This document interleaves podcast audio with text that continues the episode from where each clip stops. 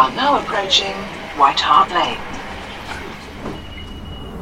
Heineken apresenta un momento increíble el poder conseguir una vez más la Champions. Probably my history or my the Liverpool history will be different. Levantar ese trofeo como capitán para mí era cumplir un sueño. Im eigenen Stadion die Champions League Finale bestreiten zu dürfen. Não dormi em nenhuma das três eh, finais. Eu digo que após a Copa do Mundo é o campeonato mais importante que tem.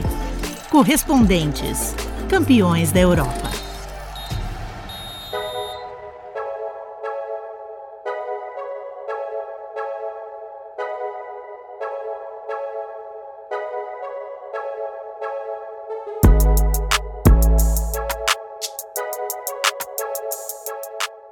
Chegamos, ouvintes do podcast. Estamos aqui, estação White Hart Lane.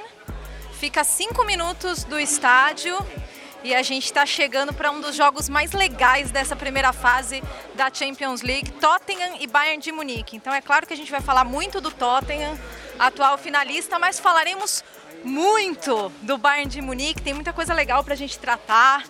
Volta do Felipe Coutinho mais uma vez na Inglaterra. Então a gente só torce para parar de chover, viu? Porque hoje na Inglaterra choveu o dia inteiro e não tá legal o tempo não. Mas estamos saindo aqui da estação que foi totalmente reformada. É... Já existe há algum tempo essa estação e ela sempre chamou White Hart Lane. E agora tem as placas aqui para o Tottenham Hotspur Stadium. É... Não foram vendidos os naming rights né, do estádio. Então, oficialmente ele chama Tottenham Hotspur Stadium. Mas eu gosto de chamar de novo White Hart Lane, porque é exatamente no mesmo lugar. No momento que eu chego fora da estação e vejo que está chovendo, então vou ter que abrir o guarda-chuva. Boa sorte para nós hoje, hein?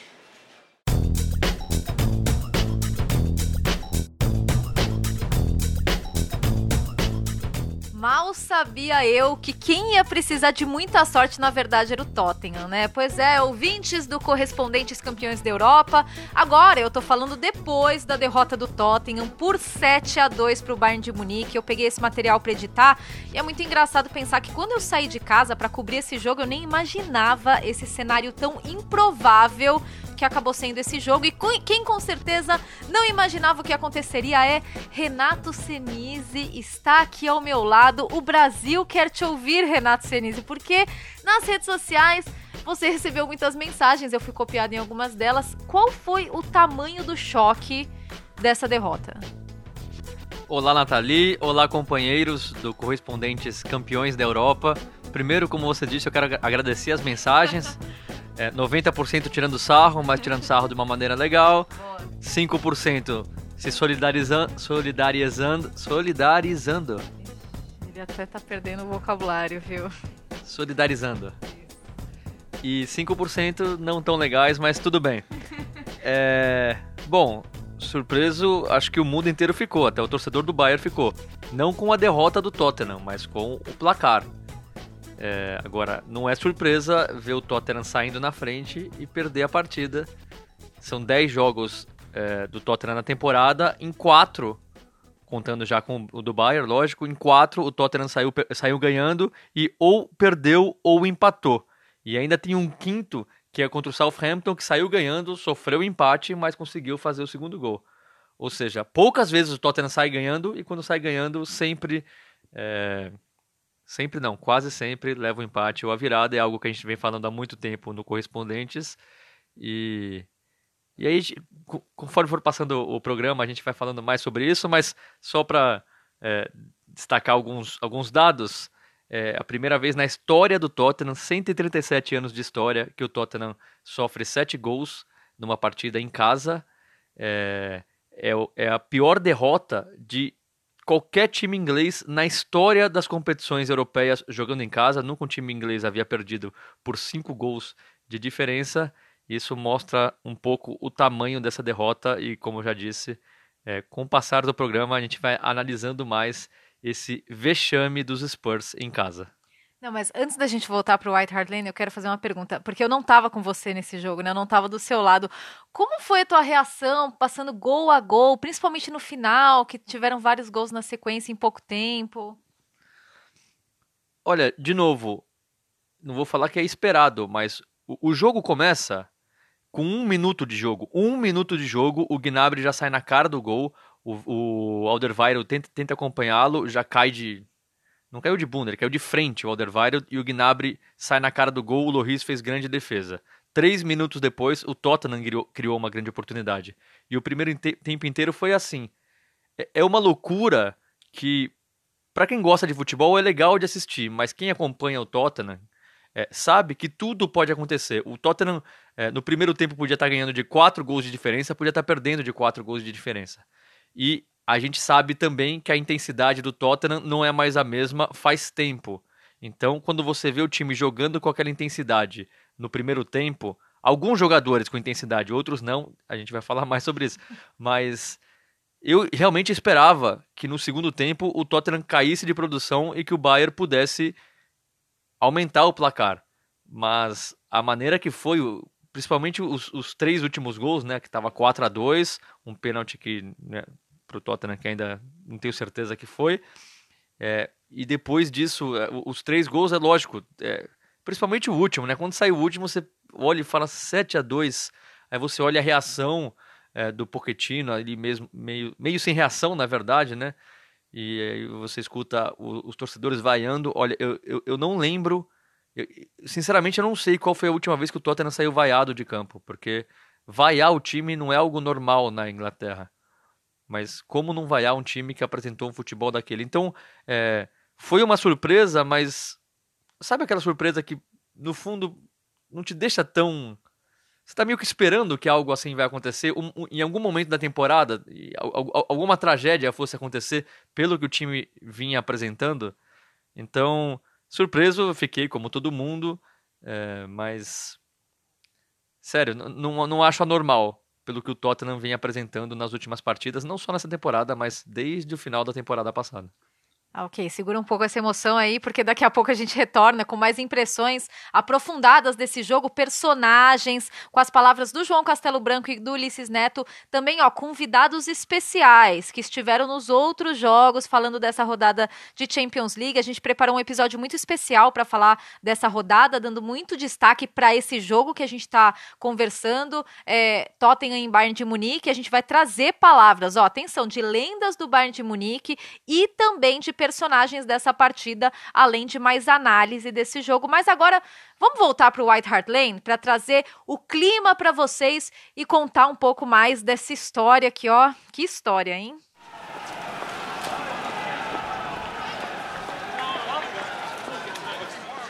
Bom, entrei na sala de imprensa, me abriguei da chuva, aí chega um cidadão para me dar um abraço, eu, pô, mó feliz, que legal. Chega, tá tudo molhado, todo encharcado. Que falta de elegância, Arthur Quesada, correspondente do Esporte Interativo. É, eu ia falar, pô, é um prazer, é uma satisfação te encontrar aqui. Aí você chega todo encharcado, pô, tá de paletó, Arthur. É, Londres não decepciona nunca, né, gente? Eu vivo em Portugal, então lá a gente está acostumado com um tempinho um pouquinho melhor, né? O Arthur, ele mora em Portugal, mas ele é meio alemão, né? Ele é metade português, metade alemão e a outra, outra parte brasileiro. Porque ele vive seguindo os times da Alemanha na Champions League. Você, você cobriu já bastante o Bayern de Munique muitas vezes. Como que é trabalhar com o Bayern como clube? É, eu digo que a Allianz Arena é minha segunda casa, né? Talvez eu, eu viva mais o ambiente da Allianz Arena lá em Munique do que em alguns estádios em Portugal. Acho que eu vou mais lá, por exemplo, do que eu vou no estádio do Benfica, mesmo trabalhando em Portugal. Isso porque o Bayern tem uma relevância, uma importância muito grande para o público brasileiro e também agora por conta do Felipe Coutinho, a gente tem que se aproximar cada vez mais do clube, né? E pelo que você conviveu com a imprensa alemã e até da prévia que você fez do, desse jogo, é, como que tem o grau de empolgação da imprensa alemã com o Felipe Coutinho? É, eles, eles veem no Coutinho uma forma de mudar o Bayern. É, o Bayern estava carente de um, de, um, de um jogador especial depois é, das saídas do Robin e do Ribéry. E é claro que o Coutinho, é, como eles chamam, chamavam aqui na Inglaterra, o Little, Little Magician, né? é um jogador diferenciado. Na entrevista coletiva do técnico Nico Kovac, antes dessa partida contra o Tottenham, ele disse, perguntado por mim, que o Coutinho é um jogador de classe mundial, é um extra classe, na verdade, né? E que é um cara muito mais legal do que ele imaginava principalmente porque ele não se comporta como uma estrela. E isso é muito importante hoje em dia no futebol, né? O jogador que está focado em jogar bola. E ele deu um tapa com luva de pelica na imprensa alemã, porque muita gente elogia o Coutinho com a bola, muito habilidoso, diferenciado, mas ele disse que o Coutinho se comporta muito bem também sem a bola e que isso é o que mais impressiona ele. Então, quer dizer, começa a, a gente começa a ver uma lua de mel entre Coutinho, a imprensa, o treinador, e isso é muito bom, né? Porque o ano que ele viveu no Barcelona não foi tão bom assim.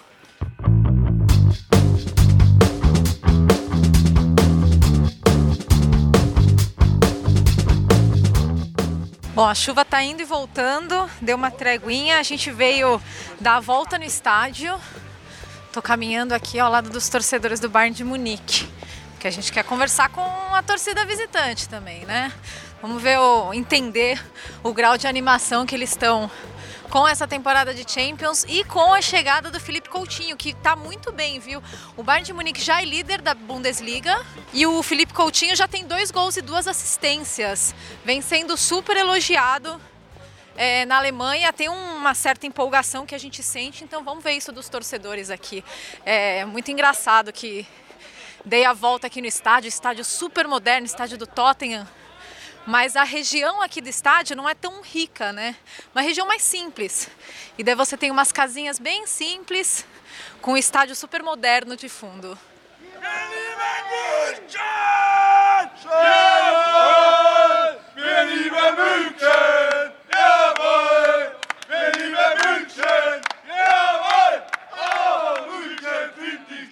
How excited uh, are uh, Bayern Munich fans with uh, Felipe Coutinho? Bom, eu pergunto quantos torcedores estão empolgados com o Felipe Coutinho nessa temporada e o torcedor fala que estão muito empolgados, porque quando ele está na sua melhor forma, pode ser um dos melhores do mundo. E nos últimos jogos mostrou o que ele pode fazer na próxima temporada. What he can do in the next season. His technique is pretty special and O outro torcedor destaca a técnica dele, diz que ele é o cara que pode fazer a diferença. Houve muita empolgação na Alemanha quando ele chegou por empréstimo, mas vamos ver contra adversários mais difíceis e tomara que aí ele faça a diferença. maybe then hopefully he can make the difference.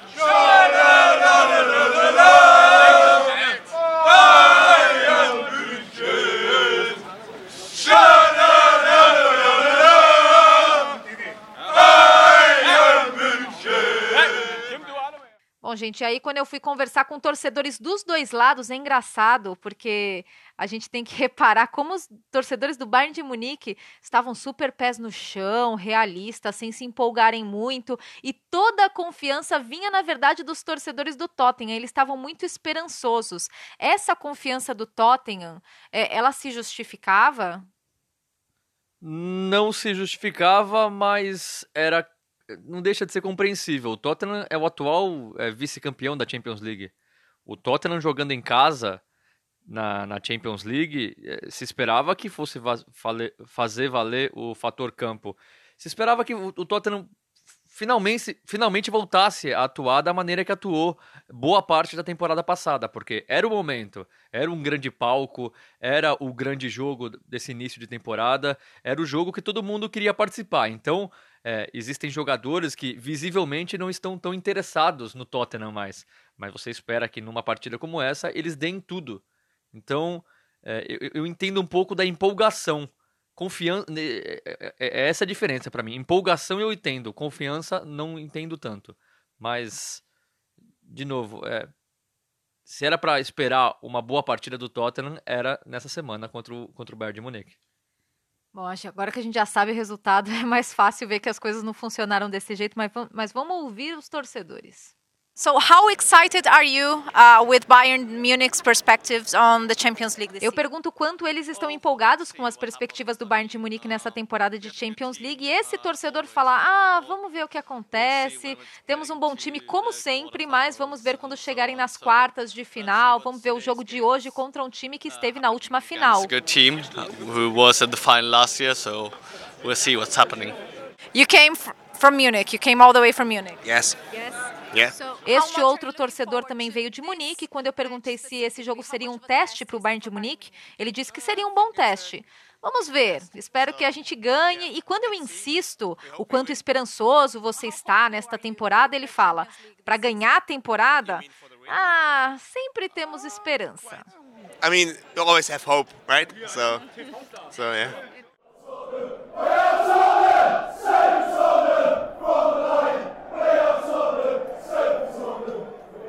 E um detalhe legal aqui no entorno do estádio do Tottenham é que você tem a entrada dos visitantes e daí você segue reto na rua, você passa por uma entrada VIP e daí um pouco mais para frente você já tem um dos acessos da torcida do Tottenham e não tem barreira, é, não tem tem uma segurança, claro. Eu tô aqui vendo dois cavalos com policiais e alguns carros também, mas você não tem barreiras e você não tem confusão. Você vê é, um torcedor provocando outro às vezes e as duas torcidas se cruzam o tempo todo. Então eu vou cruzar essa barreira agora para entender o que está acontecendo com o Tottenham nesse começo de temporada, na opinião do torcedor, e que efeito o, a final da Champions League passada pode ter tido para o torcedor do Tottenham e para o clube também. Este torcedor fala que não e que tem muita coisa acontecendo nos bastidores que eles têm que superar e fazer o time jogar. Um, get the team playing again. You know, you'd think it would just be, you know, something we'd want to já este outro torcedor do Tottenham que esteve em Madrid discorda. Ele acha que foi desmoralizante e que colocou tudo sob uma nuvem. Teve um impacto negativo, ele diz, o que é uma loucura, porque é o que queríamos o tempo todo, mas quando você chega lá e não consegue, pode te segurar para trás. And then when you get there but don't quite do it, it can actually be, you know, really push push you back. How much of a test is this Bayern Munich match? Uh, Sobre o jogo contra o Bayern de Munique, o torcedor do Tottenham diz que vai ser um bom teste e que ele está se sentindo confiante. Vamos jogar bem e ganhar por 2 a 1 ou 2 a 0. O outro torcedor vai mais longe, 3 a 0 para o Tottenham. Very confident. Bom, já estou aqui dentro do estádio, o aquecimento está terminando. Chove muito, galera. Nossa, chove muito aqui. Estou aqui sentadinha, então, meu lugar é coberto. Nesse lindíssimo estádio, o aquecimento está terminando, então daqui a pouquinho a gente tem Tottenham e Bayern de Munique. Estou ansiosa, viu?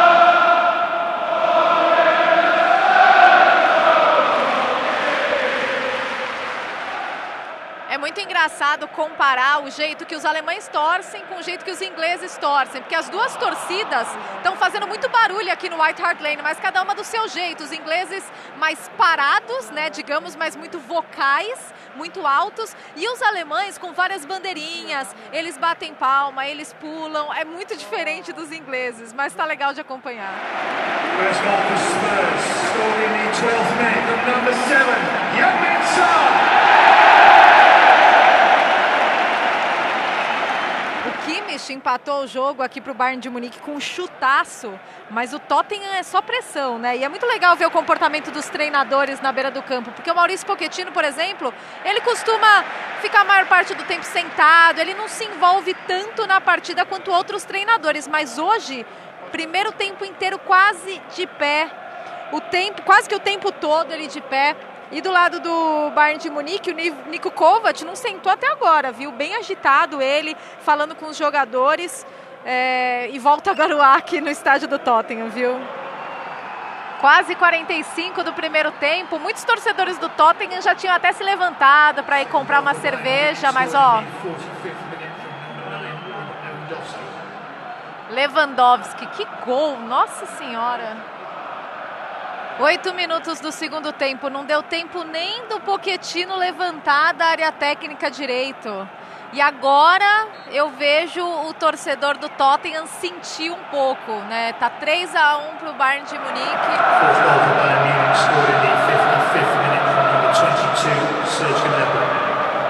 É, nesses quase dois minutos de diferença entre o terceiro e o quarto gol do Bayern de Munique, Pochettino levantou, acompanhou esse gol de pé.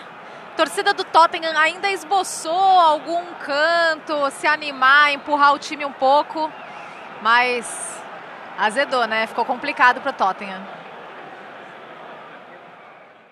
Bastidores da cobertura. A gente sempre tem que sair do, da nossa posição, do nosso lugar, um pouquinho antes de acabar a partida, para chegar mais cedo na zona mista. Então eu chego aqui na sala de imprensa e vejo mais dois gols. Quando eu saí do meu lugar, estava 4 a 2.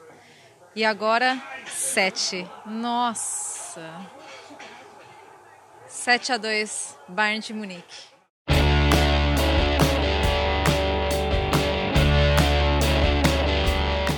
É, Brasil, em menos de 10 minutos foram 3 gols para o Bayern de Munique. Renato Senise, 7 gols sofridos. Isso com certeza a gente não esperava é, desse esse desempenho defensivo do, do Tottenham, né? Não a ponto de tomar 7 gols, mas a gente lembra que o Tottenham tem sofrendo muitos gols desde o início da temporada. Em 10 jogos, são apenas duas partidas sem sofrer gol. Em casa contra o Crystal Palace, a única atuação boa do Tottenham, 4 a 0 e contra o Colchester, o time da quarta divisão inglesa, que o Tottenham conseguiu a façanha de ser eliminado na, na semana passada, acabou perdendo nos pênaltis, mas foi 0 a 0 não sofreu gols. Então a defesa do Tottenham já vinha sendo um problema. E aí não só a defesa, o sistema de jogo do Tottenham já vinha sendo um problema. Linhas sempre muito altas, é, pressionando a saída de bola do adversário, mas é só passar a primeira linha que já vira um caos. E aí, muito por falta de intensidade de alguns jogadores. O Ndombele, com, com a bola no pé, está jogando, tá jogando muito bem, é, é muito, é falar, é falar demais. Está jogando bem. É, deu passes bons contra o Bayern de Munique, já fez gol, já fez dois, é, desde que chegou no Tottenham, mas defensivamente é um horror. Ele está visivelmente fora de forma, ele não consegue acompanhar a velocidade do adversário. Foi assim contra o Bayern e foi assim contra todos os outros adversários. É, então já é um jogador a menos nesse meio campo. E aí você pega uma zaga com Vertogen e Alderweireld, que também estão visivelmente é, longe do auge da forma, completamente lentos. E aí acho normal a gente culpar um pouco os dois pela atuação hor horrível que eles tiveram é, contra o Bayern de Munique, principalmente o Alderweireld para mim. Mas toda hora expostos, toda hora no um contra um. Justamente por isso, é muito fácil chegar na defesa do Tottenham. Um lateral direito que é um louco. Você não pode. Dá para esperar de tudo do Alre dentro de campo. É, contra o Bayern, ele. É uma jogada estabanada, ele foi evitar a falta, acabou pisando com os dois pés no, no, no jogador do Bayern de Munique, podia ter sido, ter sido expulso, como já foi contra o Leicester na primeira etapa. É, e é um, é um lateral que também é, é imprevisível e deixa muito espaço do lado dele. E um lateral esquerdo que também há muitos anos não, não, não, não convence. E aí você pega todos esses jogadores em má fase e um técnico que insiste com esse sistema de jogo que dá certo quando todos os jogadores estão no auge, porque o Tottenham é intensidade pura. Para jogar nesse, nesse esquema do Pochettino, todo mundo sabe disso. É intensidade pura e metade do time não tem essa intensidade. Para piorar, o, o, o Pochettino escolhe o Dele Alli para sair jogando, que é outro que não joga com intensidade há no mínimo, no mínimo, 6, 7, 8 meses. Tem alguns lapsos é, do, do Dele Alli antigo, do, de duas, três temporadas atrás, como foi contra o Ajax, é, na semifinal da, da, Champions League passada, é, que ele foi decisivo. O Lucas fez os três gols, mas ele participou de dois. Só que nunca, ele nunca participa muito do jogo. Ele parece que é meio nulo é, tanto defensivamente quanto ofensivamente. Então, são jogadores descomprometidos a essa altura com o Tottenham e um técnico que não consegue mudar o estilo de jogo, tentar se adaptar um pouco a essa falta de intensidade dos jogadores. E daqui a pouco eu falo mais sobre o Pochettino. Não, combinado. Até porque a gente tem que falar do Bayern de Munique, de todos os méritos que eles tiveram, né? E, e aí eu vou começar é, chamando um material que o Ulisses Neto preparou pra gente, o Nada Chinelinho, tá? Porque ele é injustamente chamado de chinelinho. Ulisses, estou te defendendo nesse podcast, tá? Porque ele traz um material muito legal sobre o Bayern de Munique com duas lendas do clube, dois, dois grandes jogadores é, do futebol, que é o Philipp Lahm e o Xabi Alonso. Então vamos ouvir o Ulisses Neto com esse material especial sobre o Bayern de Munique, ele já sabendo desse resultado, dessa vitória do Bayern de Munique por 7 a 2 em cima do Tottenham.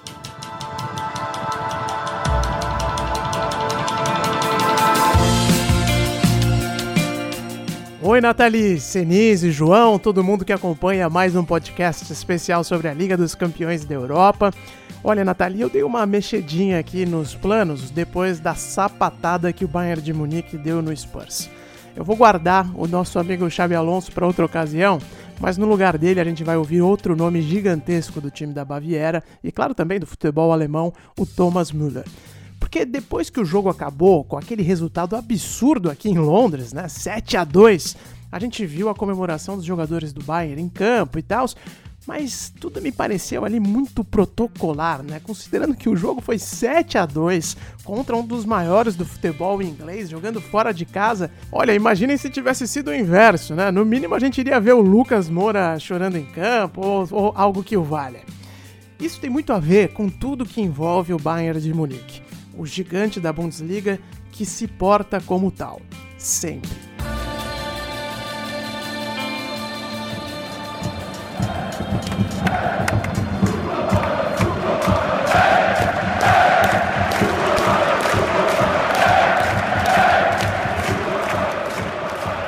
Tive a grande sorte de acompanhar de perto algumas temporadas da Liga dos Campeões da Europa nos últimos anos. Já estive em três finais, pude ir nos cantos mais improváveis do continente por causa da competição, como por exemplo em Nicosia. Você sabe onde fica? Sabe nada, vai, seja honesto. É a capital do Chipre. Fui lá acompanhar Apoel e Barcelona quando Neymar ainda era feliz e não sabia.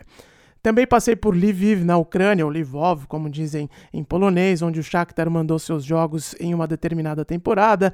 Moscou também, para ver o Manchester United enfrentar o CSKA e por aí vai. Mas o lugar que sempre me deixou mais desconfortável todas as vezes que cheguei foi Munique.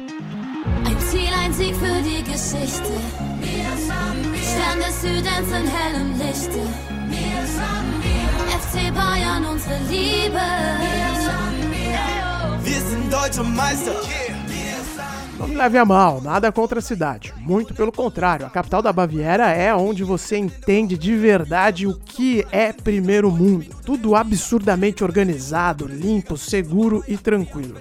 O problema é o maior clube local mesmo. O Bayern de Munique tem uma certa arrogância que nem mesmo outros gigantes da Europa exalam com tanto prazer.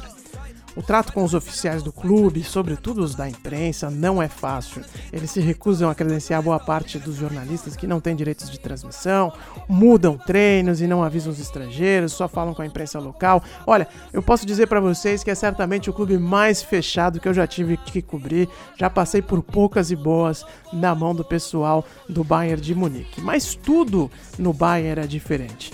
E não é apenas com a imprensa não. Até os jogadores sentem isso. Até os jogadores cria da casa sentem isso. O próprio Thomas Müller nos contou que, para ele, a conquista do título de 2013 da Liga dos Campeões foi bacana, claro, até porque o atacante disputou aquela partida histórica contra o Borussia Dortmund. Mas para o Müller, o título do Bayern de 2001 tem um sabor mais especial. Der Champions League-Sieg 2013 war äh, super, aber der Champions League-Sieg 2001 als Fan war viel größer, viel größer. A vitória da Liga dos Campeões em 2013 foi espetacular, claro, mas como torcedor, a de 2001 para mim foi muito maior, 100%. Porque é claro, todo mundo ficou louco, né? Pra gente jogador que trabalha para isso, para experimentar esse tipo de coisa, é algo totalmente diferente. Porque, na real, a gente só está fazendo o nosso trabalho. Quando a gente chega numa final, o objetivo é ganhar o título. Mas como torcedor, você tem esperança, você tem aquela explosão, aquele sentimento que é muito maior. Eu era muito mais jovem em 2013, mas o Schweinsteiger e o Lan vinham de uma geração que ainda não tinha ganhado. E vencer aquele título, na verdade, foi mais trazer paz, trazer tranquilidade pra gente. Das war auch eine gute, super Anekdote. Der Jo- Joshua Kimmich kommt zum FC Bayern, Joshua Kimmich äh, in den USA, Josh. Äh, Joshua Kimmich tem uma história muito interessante de quando ele chegou no Bayern de Munique. Naquela época, a gente estava vencendo a cada dois jogos com um placar de 4, 5 gols de diferença. E aí ele chegou no vestiário, os jogadores estavam fechando as malas, todo mundo ah, de banho tomado indo embora para casa. E ele pensou: Meu Deus, a gente acabou de ganhar uma partida de 5 a 0, cadê a festa, né? Era para esse vestiário estar indo abaixo. Mas esse não é o caso no Bayern de Munique. A gente vence uma partida de goleada e segue a vida. Eu expliquei para ele que no Bayern de Munique a gente vence o jogo não é para desfrutar a vitória, mas sim para poder ter paz e tranquilidade no domingo, para que a gente possa simplesmente desfrutar um sorvete com a família, tomando em algum lugar da cidade. É só isso. É assim que funciona no Bayern de Munique.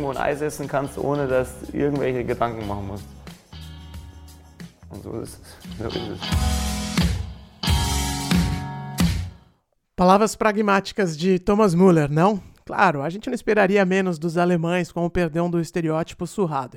Mas não achem que houve uma grande balada do vestiário do Bayern de Munique, nem na noite de Camden Town ontem, porque, pelo visto, isso não faz parte da cultura do clube.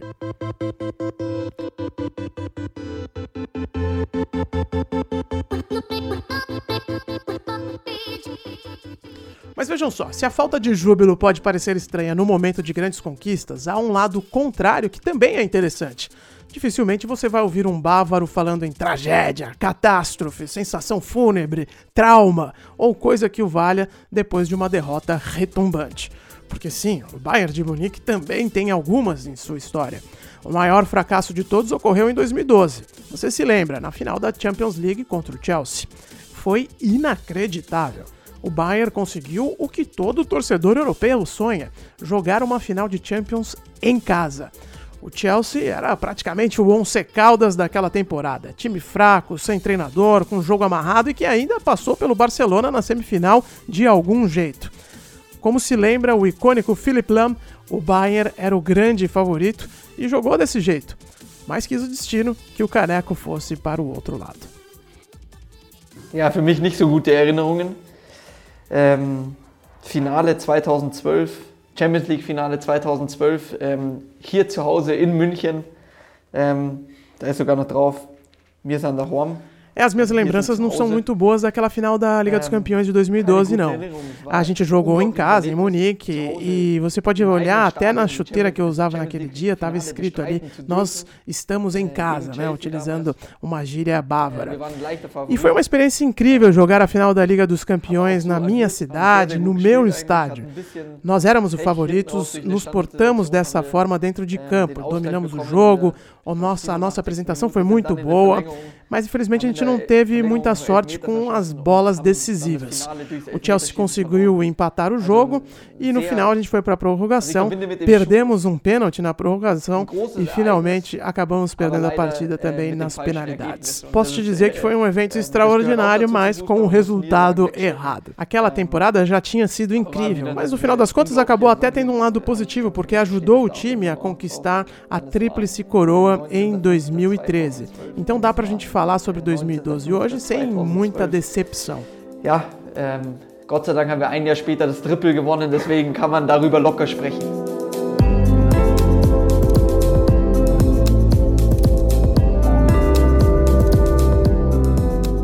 Sentiram no tom de voz dele? Eu estava lá nas gravações com o Müller e com o Lam e dava para sentir também ali na hora, no rosto de ambos, na expressão, no jeito como eles falavam, que as emoções fortes não fazem parte do DNA dos dois. Mesmo o Müller, que é todo piadista, cheio de querer fazer graça, é diferente. E isso ajuda a entender um pouco do Bayern de Munique e como as coisas funcionam pelo lado da Allianz Arena com certeza o Kimmich, o Lewandowski e, claro, o Thomas Müller vão poder tomar um sorvete tranquilos hoje em algum lugar da sempre aprazível Munique.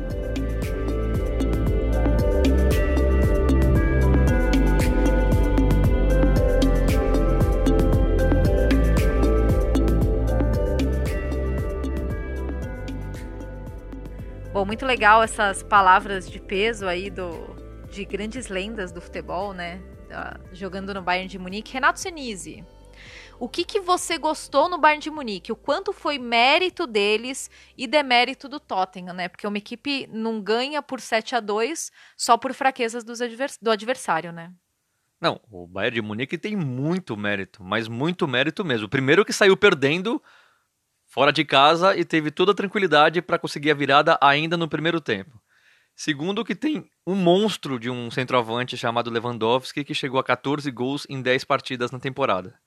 E o segundo gol dele, que é um gol que é talvez o mais decisivo da partida, no último minuto do primeiro tempo, é um gol de assim de muito, muito oportunismo.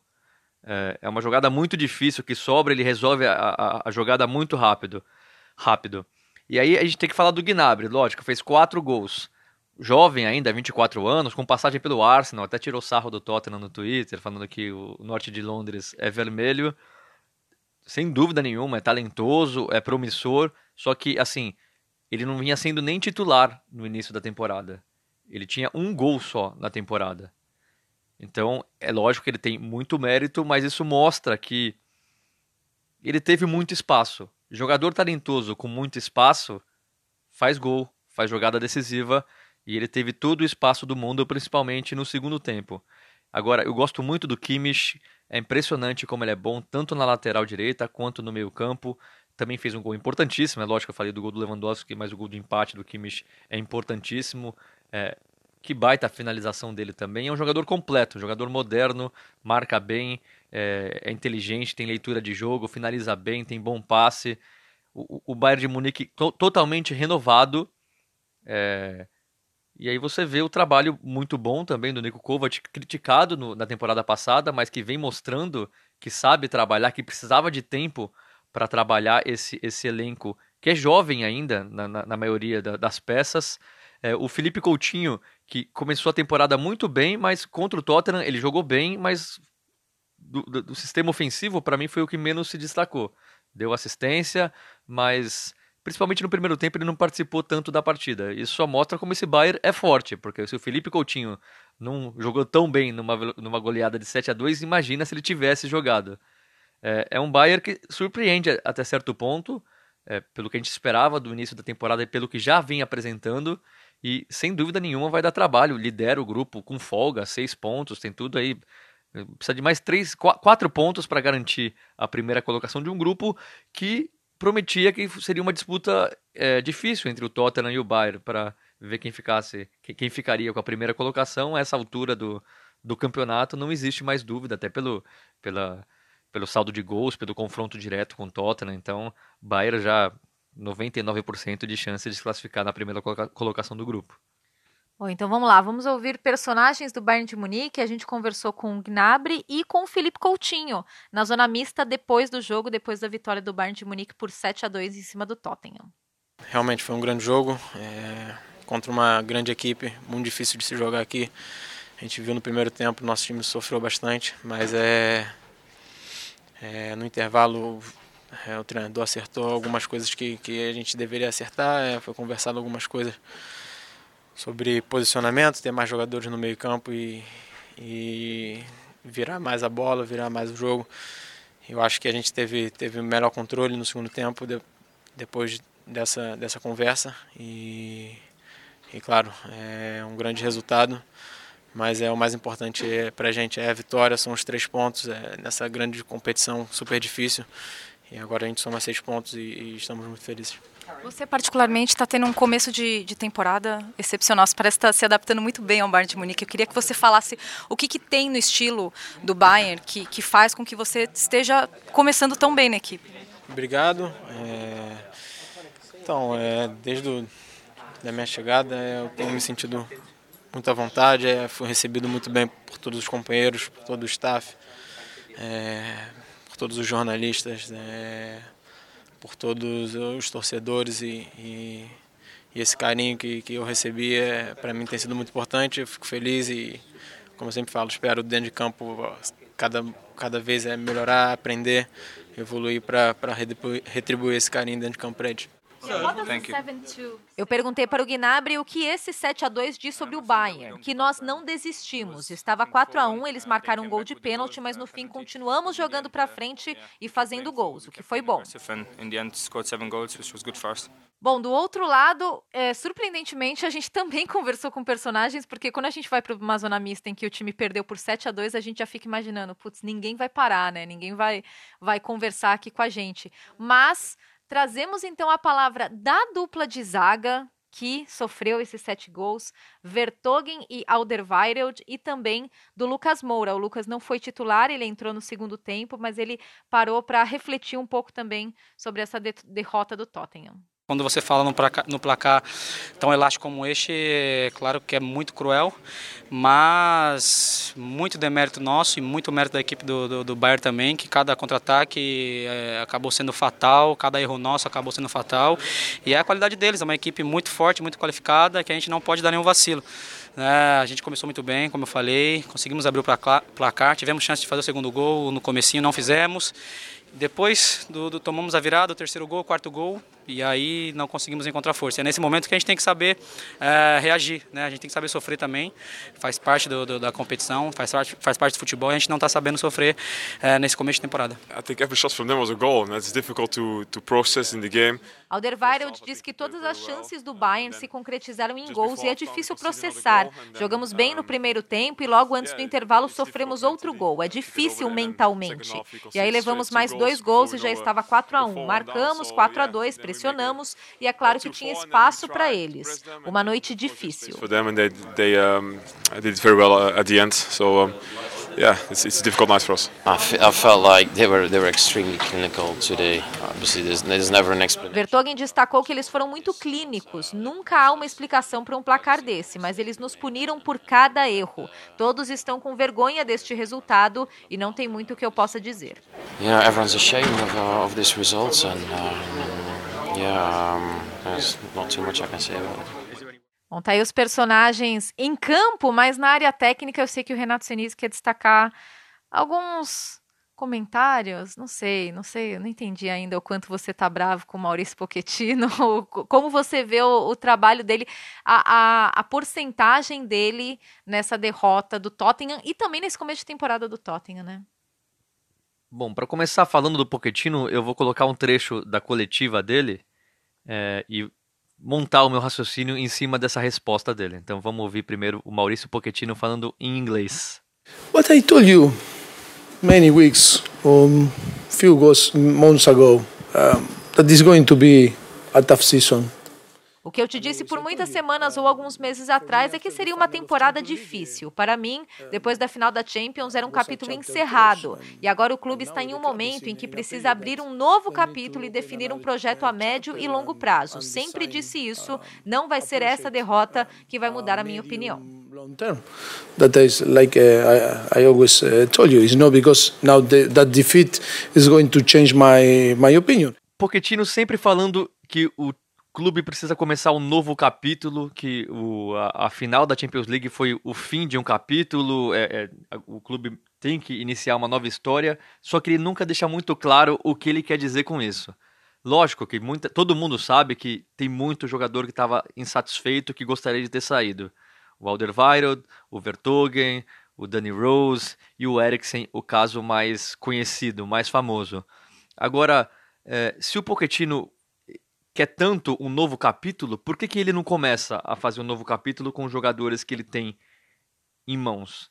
Porque, de novo, por que, que ele insiste com o Dele Alli? O Dele Alli não faz parte desse capítulo que está se encerrando ou que pelo menos merece um chacoalhão? Por que, que no, no, no, jogo mais importante da temporada ele coloca o Dele Alli que não merece nem um pouco ser titular dessa equipe? Se, de novo, falei do Vertogen e do Alderweireld que gostariam de ter saído, por que, que ele não deixa eles no banco então? Eu, também, não, eu também acho que o Sanches não é um, um, zagueiro nível Tottenham, nível Champions League, mas quem pediu o, o Sanches foi o Pochettino. Então ele também faz parte desses erros. Então ele fica jogando no ar, é, deixando assim nas entrelinhas que ele pede e o Daniel Levy, o dono do clube, não atende. Só que a impressão que dá é que os dois erraram no planejamento, porque dinheiro gastou-se no setor que talvez o Tottenham tinha mais opção, que era o meio-campo. E todo mundo sabe que a lateral direita precisava de reforço, a lateral esquerda precisava de reforço. Então o Pochettino fica jogando no ar, agora é fácil. É, ele, ele fica dando essas indiretas, o torcedor sempre culpando o, o, a situação financeira do clube, que não tem muito dinheiro para gastar, e o, e o dono que não, que não investe no clube. Mas e o Pochettino? Também não fez parte desse planejamento? É, porque insiste com jogadores que não dão certo há muito tempo. Então, é, de novo, é, é muito fácil para o Pochettino ficar justificando, falar de um novo capítulo. Ele podia ter feito esse novo capítulo já. É, eu espero que agora, com essa humilhação, o Pochettino seja obrigado a ele iniciar o próximo capítulo do clube, não ficar exigindo que o dono inicie. Então, eu falo sempre do Lucas Moura. Não acho o Lucas Moura um baita jogador, não acho, talvez nem nível Champions League top, nem nível de um time top do Champions League. Só que se existe alguém nesse ataque que corre, que se mata pelo time, que não reclama, que não quer sair, é o Lucas Moura. Então por que não coloca o Lucas Moura? Por que coloca o Dele Alli? Então, é assim, são escolhas do Pochettino que são injustificáveis. E, de novo, o sistema que ele monta, a equipe, é, é, é, é inaceitável. Inaceitável que ele continue com um time tão aberto, com um time tão exposto, com jogadores que não têm mais a mesma intensidade, aí pela falta de vontade e pela idade também. O Vertogen e o Alderweireld estão ficando velhos. Também não tem como eles acompanhar o Gnabry mais no mano a mano. Então, passou da hora do Pochettino é, perceber isso e criar soluções. Técnico bom cria soluções com o que tem. E o que ele tem em mãos não é um time de pouca qualidade, é um time de muita qualidade. Então, o Pochettino merece ser cobrado e merecia dar mais ele precisava dar mais explicações, não só jogar no ar. Que, que dê nome aos bois. E, explique o que, que, é o novo capítulo. Não fique só jogando no ar é, e a torcida é, to, é, tira as suas conclusões sempre contra o dono do clube e a favor do técnico.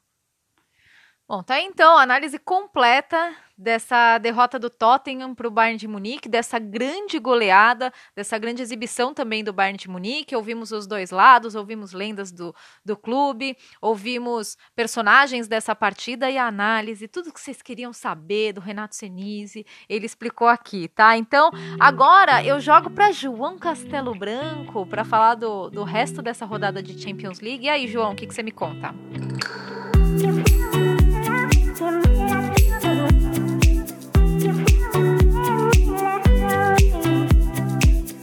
Valeu, Nathalie. Bom, eu vou passar um pouco o resto do que aconteceu nessa rodada. Temos também o André Lenares, que vai falar dos times lá na Espanha. Mas olha, eu queria muito neste momento estar cara a cara com vocês, com o Renato Senise mais especificamente. Queria ter visto a cara dele durante esse jogo do Tottenham, queria ter visto a cara dele durante essa análise que ele fez friamente sobre a situação do clube e do Maurício Pochettino. É realmente um resultado humilhante, né? uma vergonha do Tottenham provando que tem problemas sérios ali com, para o Pochettino resolver.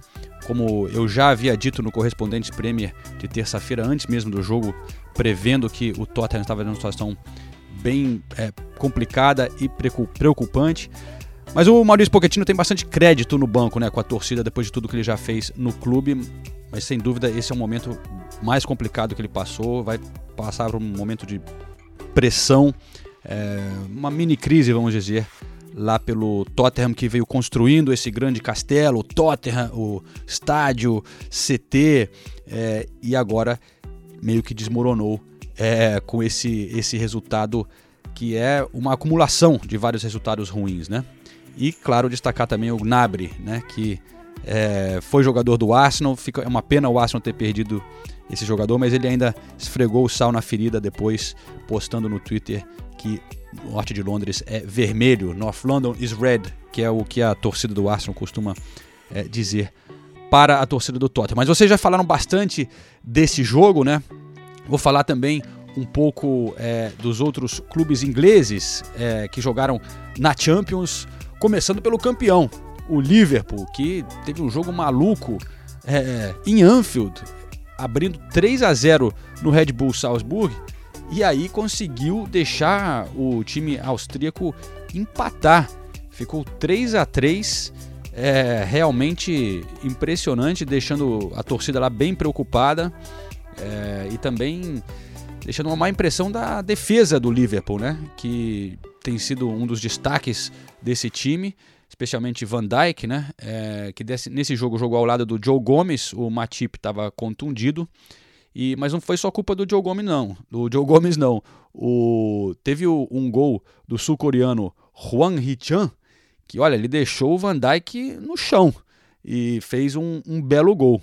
Teve gol também do japonês Takumi Minamino, é, que teve também uma ótima atuação. E o terceiro gol foi do jovem norueguês, que eles chamam de o novo Ibrahimovic, que é um cara grandão também e da Escandinávia, né? O, Ibra é da Suécia, mas aquela região é, é muito pequena e todos são próximos. O norueguês Erling Braut Haaland, é, que tá fazendo gol pra caramba nessa temporada. Ele já tem 18 gols em 11 jogos, 18 gols nesta temporada, 4 hat-tricks, impressionante. Ele estava doente, não jogou o jogo todo, mas entrou e fez o golzinho dele em Anfield. É, por acaso, é curioso que o Haaland é, é, norueguês, mas nasceu em Leeds, porque o pai dele, Alf Inge Haaland, jogou é, para o Leeds, jogou também no Manchester City, no Nottingham Forest, passou, teve 10 anos no futebol inglês o Haaland nasceu quando o pai jogava ainda em Leeds, depois eles voltaram para a Noruega quando o pai se aposentou é, do futebol. Mas enfim, é, o Liverpool conseguiu é, ganhar a partida, o Salah fez um gol para garantir o 4 a 3 é, então a preocupação da torcida acabou. O Liverpool tinha perdido o primeiro jogo né, contra o Napoli, então era importante é, ter ficado com um, um, resultado como esse, porque senão podia complicar a situação no grupo, que agora está meio embolado. O Napoli teve, foi até surpresa, ficou só no empate de 0 a 0 com o Genk, é, pequeno clube da Bélgica, que conseguiu um pontinho contra o Napoli. Então tá ainda o Napoli na primeira colocação do grupo com quatro pontos e o Liverpool e Salzburg empatados na segunda colocação com três. O Genk é, na última colocação do grupo E, grupo E com um ponto. Aí então a situação do Liverpool e só a gente citou o gol do, do Salah, eu queria recomendar também para galera que lê inglês.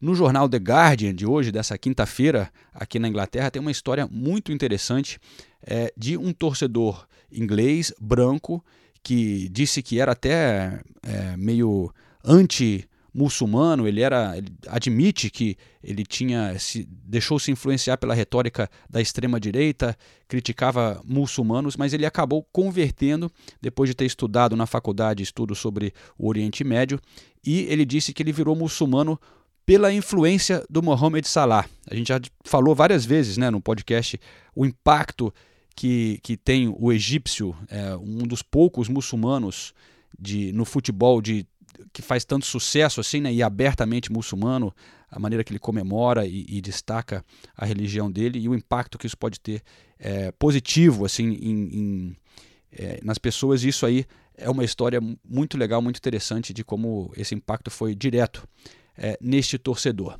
Mas enfim, aí está a matéria do The Guardian. Voltando a falar dos jogos dos ingleses na Champions League, teve o Chelsea vencendo em Lille, na França, por 2 a 1 é, com gol do Tammy Abraham e golaço do William. William voltando a jogar muito bem recentemente, fez um gol no último jogo pela Premier League, agora fez um gol na Champions. É, foi um gol de voleio bonito, com cruzamento do Hudson Odoi, outro jovem que está voltando a esse elenco do Lampard. É, o Lampard também deu estreia para o Rhys James, mais um jovem. Ele, ele estreou na Champions League, então foi um resultado ótimo para o Chelsea. Vamos conferir aqui, eu estou abrindo a colocação do grupo para passar para vocês. O Chelsea no grupo do Ajax, que começou muito bem essa Champions League, tem duas vitórias é, em dois jogos. O Chelsea está na segunda colocação com três pontos. E o Valência também está com três pontos. Valência que ganhou do Chelsea em Stamford Bridge é, na primeira rodada. Mas realmente o Ajax se destacando mais uma vez na Champions, né, que teve uma excelente Champions na temporada passada, perdeu para o Tottenham é, na semifinal. E essa vitória do Ajax foi contra o próprio Valência lá na Espanha. Então, ótimo momento mais uma vez do clube holandês que perdeu vários jogadores né, depois da campanha na Champions na temporada passada, mas continua é, jogando bem. Outro inglês que jogou na terça-feira foi o Manchester City, é, que está com 100% de aproveitamento nesta temporada da Champions. Ganhou contra o Shakhtar Donetsk é, na primeira rodada por 2 a 0 e agora ganhou do Dinamo Zagreb com gols do Raheem Sterling e o Phil Foden, jovem inglês que entrou no final apesar de Pep Guardiola ter pedido antes para a torcida, né, na coletiva de imprensa, tentando incentivar a torcida a acreditar na Champions, a criar uma tradição para o clube, precisava, ele pediu apoio da torcida, mesmo assim, de acordo com o nosso companheiro Fred Caldeira, que estava lá cobrindo o jogo para o esporte interativo, vários, é, muitas cadeiras vazias no estádio, então ainda não tem essa conexão tão intensa de Manchester City e sua torcida na Champions League, né? É, uma outra coisa a destacar dessa partida é que o De Bruyne, né, de última hora ficou fora, estava contundido, mas o Pep Guardiola disse que ele voltará em breve. E também um pouco de confusão lá no estádio. É, o, a UEFA vai punir tanto o City quanto o time croata é, por ter. Parece que a torcida uma estava jogando coisa na outra, torcedores do Manchester City jogando objetos é, na torcida visitante e também aí depois a torcida do Dinamo Zagreb fez uma bagunça lá, arrancou cadeiras, mais de 100 cadeiras foram arrancadas, brigaram com, com os stewards, né, com a segurança ali no estádio, então haverá algum tipo de punição aí por conta da UEFA. E falando em confusão, um ouvinte nosso até mandou nesta quinta de manhã é, um, um, um tweet mostrando que teve confusão lá no estádio do Tottenham também, ainda bem que a Nathalie é, não passou perto disso porque teve uma briga séria ali na rua, na saída do estádio, um pouco já distante do estádio, pelo que deu para ver. Mas os ultras do Bayern de Munique não são mole, não. Teve uma briga ali do lado de fora por bastante tempo, sem presença de polícia, é, imagens é, impressionantes ali, parando o trânsito com, com briga desses dois grupos. Parecia até que tinha mais alemão ali. Mas enfim, vamos chamar agora então a participação do André Linares, direto de Barcelona, grande André Linares, que é correspondente da ESPN lá em Barcelona, teve fora da Espanha por um tempo resolvendo burocracias é, relacionadas ao visto e tal, mas agora está de volta na Espanha e traz para a gente aqui com uma participação no podcast é, um pouco da, do que aconteceu com os times espanhóis nessa rodada da Champions. Fala, João. Um grande abraço para você, para todo mundo aí do Correspondentes Campeões da Europa. Um prazer participar do podcast. Tive um tempo prolongado trabalhando no Brasil, agora estou de volta à Espanha. Então vamos falar do desempenho das equipes espanholas nessa segunda rodada da fase de grupos da Champions League. Rodada que não foi boa para todo mundo. Caso do Real Madrid, que no final das contas salvou um ponto em casa no Santiago Bernabéu. Foi para o intervalo perdendo por 2 a 0 para o Clube Bruges da Bélgica e aí no segundo tempo conseguiu pelo menos garantir um pontinho com os gols do Sérgio Ramos e do Casemiro. Ainda assim, o Real Madrid é o último colocado desse grupo A, tem um ponto, assim como o Galatasaray. O Clube Bruges tem dois pontos e o PSG disparou na liderança, tem seis na primeira rodada, tinha vencido e bem o Real Madrid. Entre os mais questionados depois dessa derrota está o Courtois. Ele tem uma média de mais de um gol sofrido com a camisa do Real Madrid. Ainda passou por uma situação, no mínimo, curiosa, sendo substituído no início do segundo tempo pelo Areola, segundo o clube, por conta de problemas estomacais. O Real Madrid é o líder do campeonato espanhol, mas ainda tenta se ajustar na Champions League e tem um compromisso bem complicado na terceira rodada. O Galatasaray fora de casa e a equipe precisando somar pontos aí para não correr o risco de ficar fora das duas primeiras posições. O PSG já se posicionando para ser o líder desse grupo, o Real Madrid tentando se ajustar para ficar ao menos com a vice-liderança e avançar para as oitavas de final. Rodada que também não foi boa para o Valência, tomou um 3 a 0 em casa. O Ajax passou por cima nessa partida no estádio Mestalha. O Dani Parejo perdeu um pênalti quando estava 1 a 0 para o Ajax, que acabou se aproveitando aí da boa partida para somar mais três pontos, liderar esse grupo H agora com seis. O Valencia e o Chelsea têm três pontos. Então, importantíssima a vitória que o Valencia conquistou na primeira rodada quando venceu o Chelsea em Stamford Bridge. O próximo jogo do Valencia é uma visita ao Lille, que por enquanto perdeu seus dois jogos nessa Champions League. Rodada que foi boa para o Atlético de Madrid, que foi para a Rússia, visitou o Lokomotiv Moscou e venceu por 2 a 0. Destaque para o João Félix, jogador português de 19 anos, pelo qual o Atlético de Madrid pagou mais de 120 milhões de euros, mas que rapidamente vai trazendo resultado para a equipe. Fez o primeiro gol dele pelo Atlético de Madrid na Champions League e tem sido fundamental nas ações ofensivas da equipe do Diego Simeone.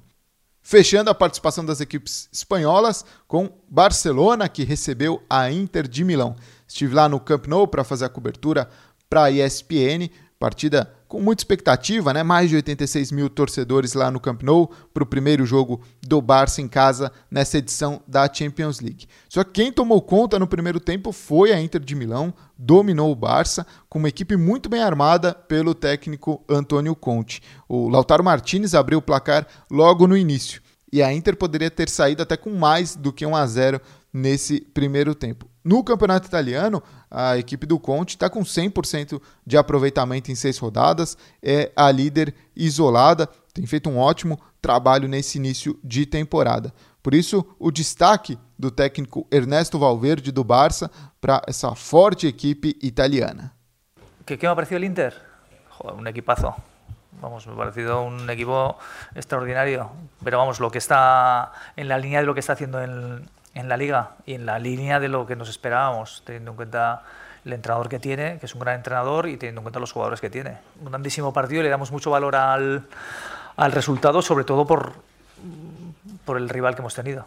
O Valverde, que muitas vezes é criticado até pela forma como mexe ou não mexe na equipe durante as partidas, acabou tendo uma decisão importante ao colocar o chileno Arturo Vidal no, no segundo tempo e mudar a disposição tática da equipe, tirou o Sérgio Busquets, então mudou a, a dinâmica do time e foi do Vidal assistência para o gol do empate, um golaço do Soares. O uruguaio faria depois o segundo e com isso já tem um número de gols maior do que na edição passada. Em 10 jogos tinha feito um gol na última Champions, agora já com dois gols nessa partida no Camp Nou, sendo decisivo para a virada do Barcelona. A assistência do segundo gol foi do Messi, que era dúvida até pouco antes da partida, e que pela primeira vez nessa temporada jogou uma partida inteira pelo Barcelona. Até então não tinha atuado por mais do que 45 minutos em alguma partida do Barça nessa temporada. O zagueiro Clement Lenglet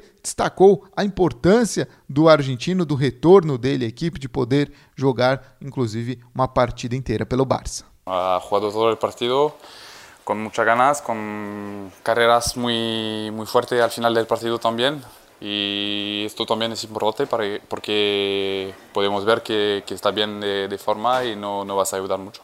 E o Messi deu os dribles dele até depois do jogo. Uh, os jogadores já tinham passado ali na zona mista, alguns atendido à imprensa. A assessoria do Barcelona, inclusive, tinha dito que mais nenhum passaria por ali. Mas de última hora, quando mais ninguém esperava, o Messi apareceu para dar entrevista para as rádios locais. Ele disse que se sentiu bem, que vai recuperando o ritmo. Também falou que o ambiente entre os jogadores e a diretoria é bom, apesar das polêmicas recentes aí, é, ainda mais depois das, de algumas declarações do Piquet. O Messi ainda disse que entende que é necessário que o clube faça partidas de pré-temporada no exterior.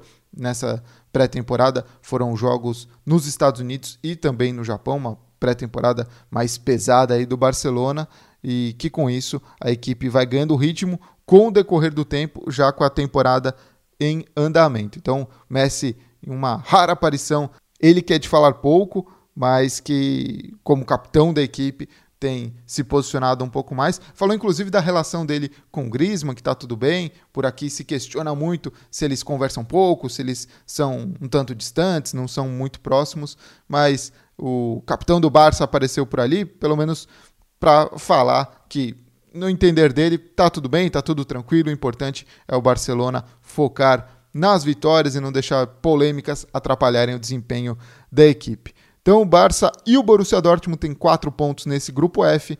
A próxima partida do Barcelona na Champions League será contra o Slavia Praga fora de casa.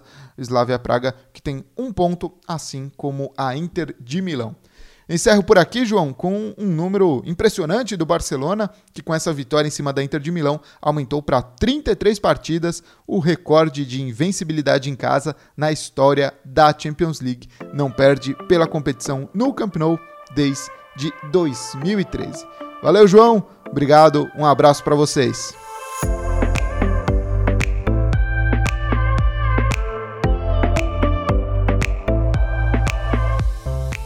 Valeu, Linares. É, rapaz, o Real Madrid que tá complicado, hein? Para mim, já tem cheiro de José Mourinho voltando lá. Zidane não está nada bem, deve estar se arrependendo de ter voltado, né? Depois de ter ganhado três Champions seguidas, é, o Real Madrid nada bem nessa temporada.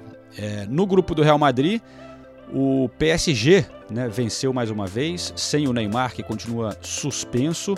O Icardi fez o primeiro gol dele pelo clube, ele que é, está emprestado do, da Inter de Milão, o atacante argentino, fez o gol nesse 1 a 0 em Istambul sobre o Galatasaray. Então a situação do grupo do PSG ficou é, com o PSG facilmente liderando com seis pontos. Depois tem o Clube Bruges com dois, o Galatasaray com um e o Real Madrid na última colocação do grupo com apenas um ponto depois de dois jogos. E para fechar, vamos é, destacar também o grupo D. O Linares citou o Atlético de Madrid, do meu xará João Félix. É, a Juventus também venceu e agora empata com o Atlético de Madrid no topo do grupo, os dois com quatro pontos. O Lokomotiv Moscou com três e o Bayern Leverkusen zero pontos após dois jogos. A Juventus venceu por 3 a 0. Cristiano Ronaldo conseguiu o golzinho dele no final. Resumo rápido desta rodada da Champions League. E aí eu encerro também a minha participação direto aqui de Londres, chegando ao fim mais um podcast especial da Champions, correspondentes campeões da Europa. Agradeço a todos por escutarem até aqui. Grande trabalho do nosso companheiro Ulisses Neto com a matéria sobre o Bayern de Munique. Muito legal escutar também a Nathalie é, lá no Tottenham no, na noite de uma tragédia e também o Renato Senise refletindo aí, dando as opiniões sempre muito interessantes sobre a situação do Tottenham, que foi o grande choque desta rodada de Champions, beleza? Essa foi a segunda rodada da Champions e o podcast especial voltará no Match Day 3, como eles chamam aqui, também conhecida como a terceira rodada da fase de grupos da competição. Beleza? Então, grande abraço e até logo.